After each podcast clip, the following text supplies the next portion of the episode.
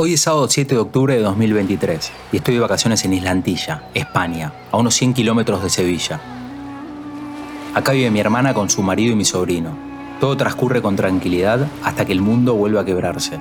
Reviso las noticias en mi celular y leo que el grupo terrorista Hamas acaba de lanzar un ataque sorpresa contra Israel. De esta forma arrancaría un nuevo episodio de una guerra muy cruel.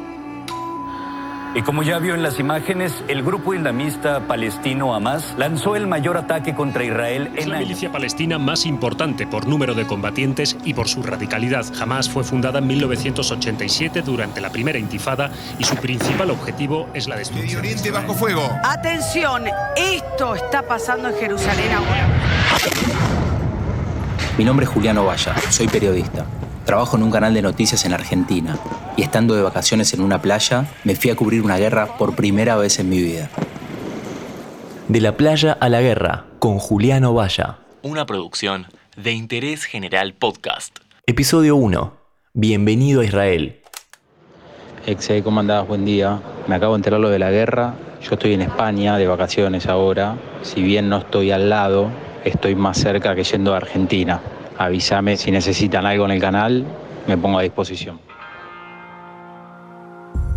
Es domingo 8 de octubre de 2023. Efectivamente, el me pongo a disposición fue tomado de manera literal. Me voy a la guerra. El espacio aéreo de Israel está cerrado, así que voy a intentar entrar por tierra. Veo imágenes por televisión y redes sociales y son peores que las de una película. No sé si de acción o de terror. Acá en la playa hace un calor terrible. Escucho un poco de música en mis auriculares mientras investigo cómo llegar a la zona de conflicto, o al menos a Jordania y de ahí a Israel. Se hace de noche y armo mi valija. Lunes 9 de octubre. Es muy temprano. El tren que me lleva a Madrid sale antes de las 8. Me desperté a las 5 y media antes de que suene la alarma. Mi hermana y mi cuñado me llevan a la estación de Huelva, a unos 40 o 45 minutos de acá.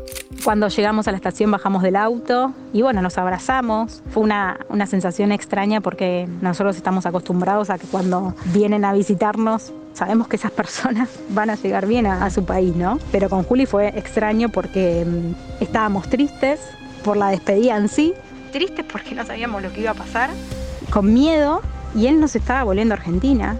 Él se estaba yendo a la guerra Ya es martes 10 de octubre. Son las 4 de la mañana y acabo de llegar a Amman, Jordania. ¿Qué hice estas últimas horas? Viajé de Madrid a Frankfurt y de Frankfurt hasta acá. En el camino pasó de todo. Trámites de visa, correr para no perder un avión y un detalle. Mi vuelo a Tel Aviv fue cancelado debido a los bombardeos. Voy a buscar un hotel para dormir unas horas. Mientras tanto reviso mensajes. Ayer entre todo el viaje me quedaron muchos sin leer. Entre esos, escucho un audio de mi colega y compañero de trabajo Gonza Báñez, especialista en periodismo internacional. Hola Juli, ¿cómo estás? Estoy camino al canal, me acabo de enterar que estás yendo para Israel, que estás yendo a la guerra. Bueno, sabes que contás conmigo, escribime cualquier cosa y vamos hablando por lo que necesites. Hola Gonza, ¿cómo andas? Buen día. Bueno, primero necesito que me envíes una, dosis extra de, de coraje y suerte.